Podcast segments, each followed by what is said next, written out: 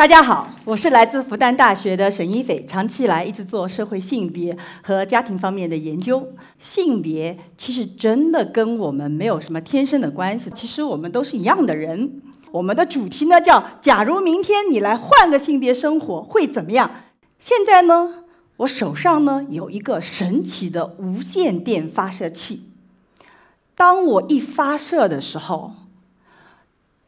空中的电波会使得你的性别骤然发生变化，也就是说，在座的女同胞们，你们会变成男同胞；在座的男同胞们，你们就会变成女同胞。现在呢，我发射了，从这一刻开始，你的性别就已经改变了。来，既然改变了性别，换个坐姿先。请在座的已经变成女同胞的男同胞们，按照这个坐姿做出来；已经变成男同胞的女同胞们，请按照这个坐姿做出来给我看看。我非常希望大家感受一下。不同性别的生活，从坐姿开始。我看到啊，哎，男同胞们很多，哎，别收回去呀，保持四十五、三十度到四十五度角。女性的姿势是上身保持正直，你的腿斜三十度到四十五度。太累了？不累，我们女的已经干了很久啦。是不是？这位女同胞，请把腿再打开一点点，难得能成为男生。大家都在笑，觉得这个是个笑话。不是的，是不是？日常生活中你会发现，坐姿就是这样子来安排的。这张是今年金像奖的获奖演员的合影，你会发现中间的梁家辉跟梁朝伟他们的坐姿是不是就是这样开放的？非常有气势。然后你会发现，像周周迅啊等等坐在后面，他的脚即使你看不到，你都能看到他是并拢的。在日常生活中，坐姿是非常重要的一个行为规范，会有很多的规训告诉我们说，文化告诉你说，女性的正位姿势是怎么做的，男性应该是怎么做的。我第一次上电视台去做一个经典重访的纪实电视台的节目，它前面那个桌子呢是个透明的桌子，我呢一讲话就很容易兴奋，讲着讲着我就二郎腿了，编导马上停下来说：“沈老师太不雅观了，你绑起二郎腿或者哇一脚一打开，太不雅观了，一定要收拢。”所以他就告诉我，标准的姿势在电视台上就像第二张这样的姿势是标标准的。结果我发现，我只要想着我的腿，我就没办法发言。我一发言，我就忘了我的腿。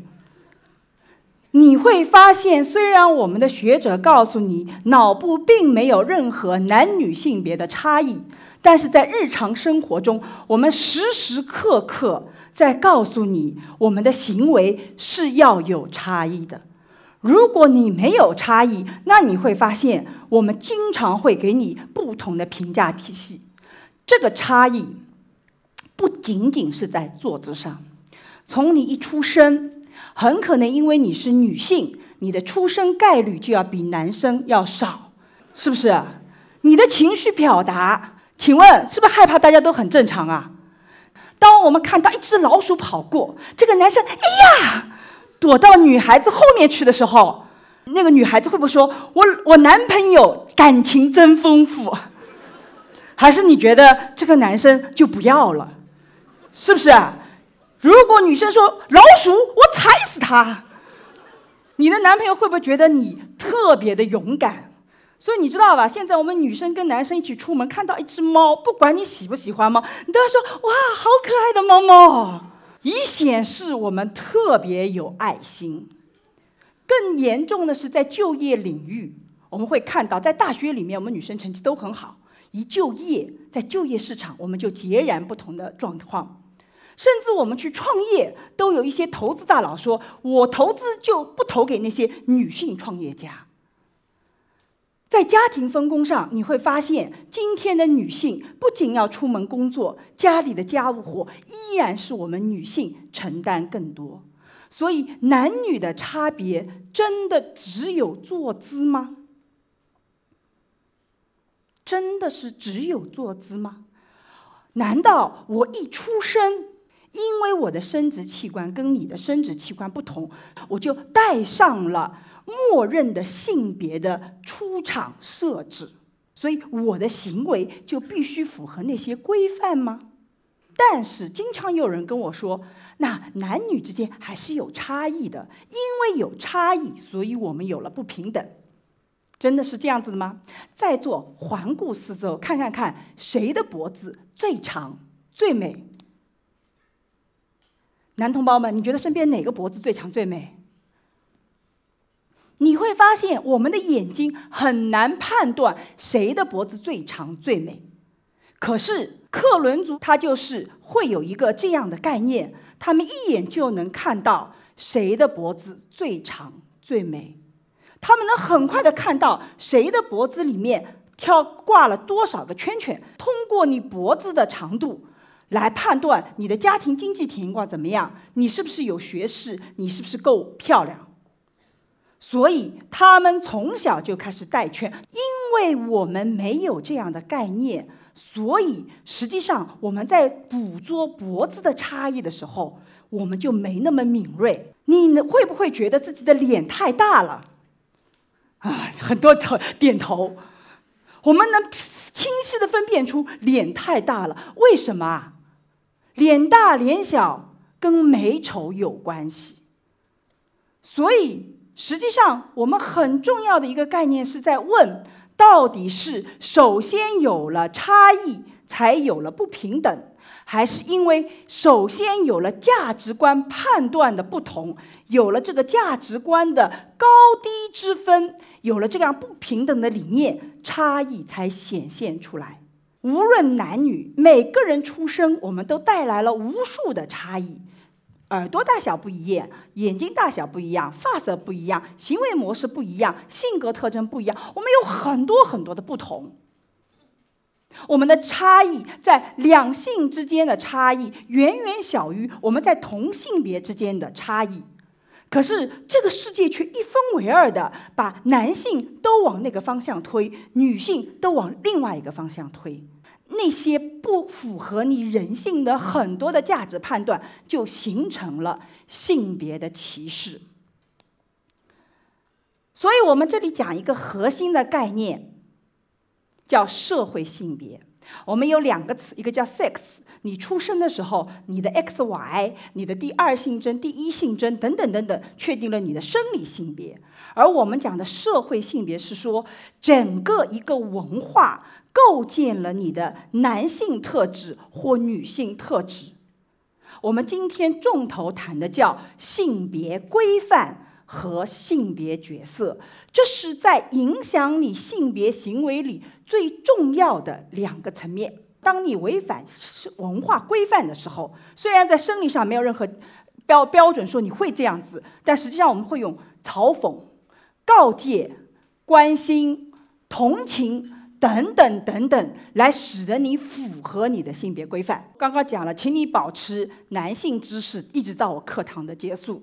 我已经看到绝大部分的女性把膝盖都收拢了，你知道为什么那个姿势很不雅吗？因为在文化里，它被认为是等待被插入，这是极其淫荡的一件事情，这是特别奇怪的一个文化。没有人雷福枪对着你，也没有人说打你鞭子，但是我们会通过，哎呦，他怎么这么个样子啊？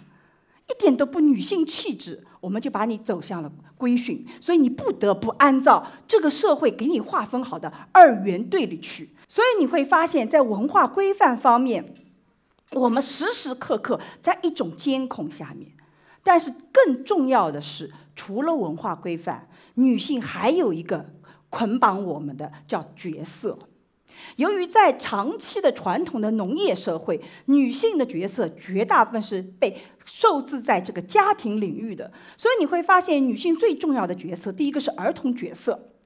所以现在你会发现很多的玛丽苏爱情剧，这个女性要找个男朋友，找个什么样的？给她系鞋带的。把她从沙发上抱起来抱到床上的。所塑造的女性基本上是没有生活自理能力的。最浪漫的就是你来喂我饭，那是三岁以下婴儿的事情。你会发现，这个就让我们觉得这个女的好卡哇伊哦，很可爱。这就是我们所喜欢的一种类型的女性角色，她是个儿童婴儿的角色。第二种是性对象，穿的很性感。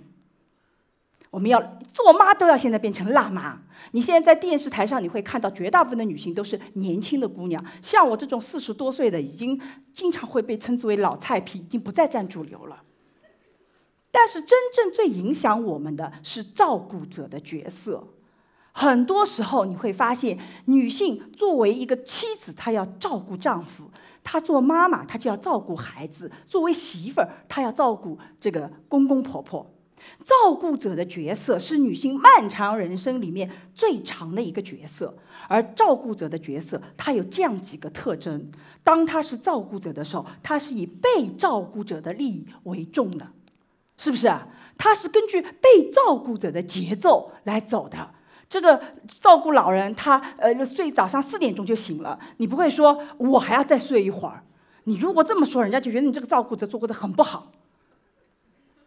而且他的评价方式是以他人的评价为主的，你不会说我照顾他照顾的很愉快，我照顾他照顾的不愉快，没人 care，看你照顾的好不好。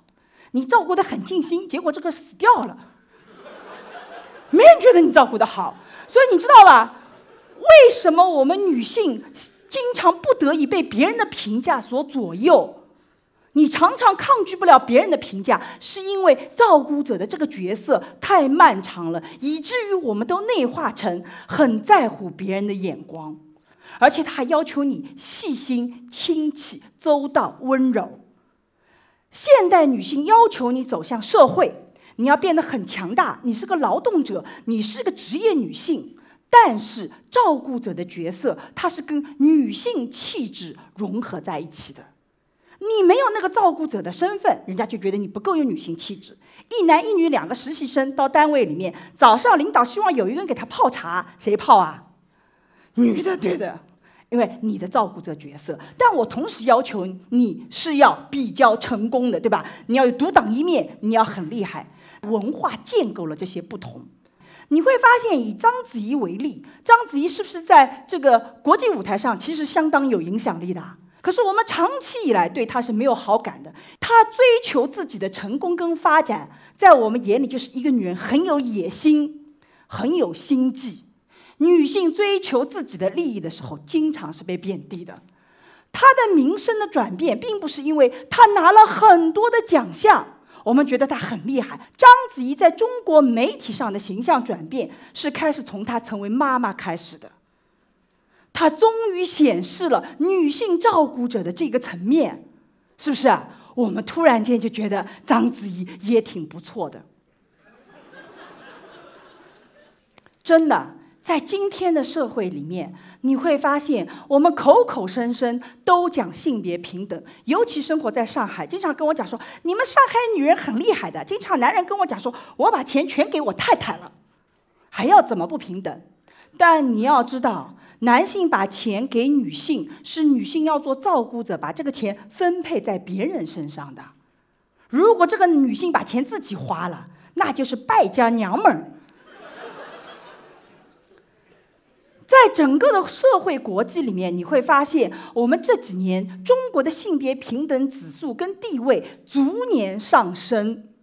可是这个上升是说明性别越来越不平等。名次越往后，所以女性跟男性的地位并没有随着经济的发展就走向了平等。在私人生活中，我们就会发现，身为女性，我们同样是遇到了各种各样的问题：家庭暴力、性别出生率、理想的生育年龄，然后玻璃天花板，最近的性骚扰的 Me Too 问题，还有家庭和工作的平衡问题。我们好像一出生带上这个色字幕，我们就打了一个打官的时候就比别人难很多。所以我们在今天依然性别的平等是非常有意义的一个话题，所以我也很感谢造就来组织这样一场活动，因为它今天真的依然有意义。那么我们最后要讲到的时候，我们学者在往社会层面努力，在座的各位在个人取向上，其实也是要认识到这个事实，去做些努力的。在这个过程中间，我们需要反思文化。我们要重新思考差异、差异和不平等之间的关系，差异与差异之间的关系。我如何去面对差异？我们能不能消灭差异啊？不能够。但我们要不要消灭不平等啊？要。差异本身可以多元的存在，差异背后的那个概念、那个价值判断，我们要打个问号。尤其我们要反思刻板印象的二元对立。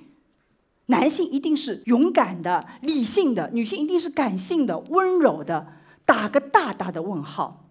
要勇于建立新型的关系，看见自己，关注自己，触摸自己的内心，然后别放弃学习。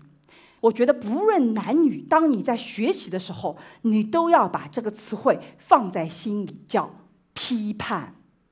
你不能够全盘的接受文化告诉你的东西，文化永远是滞这个滞后于社会经济的发展，滞后于我们的理念的发展的。所以你要把那个批判性放在自己的心里，你要用对方法。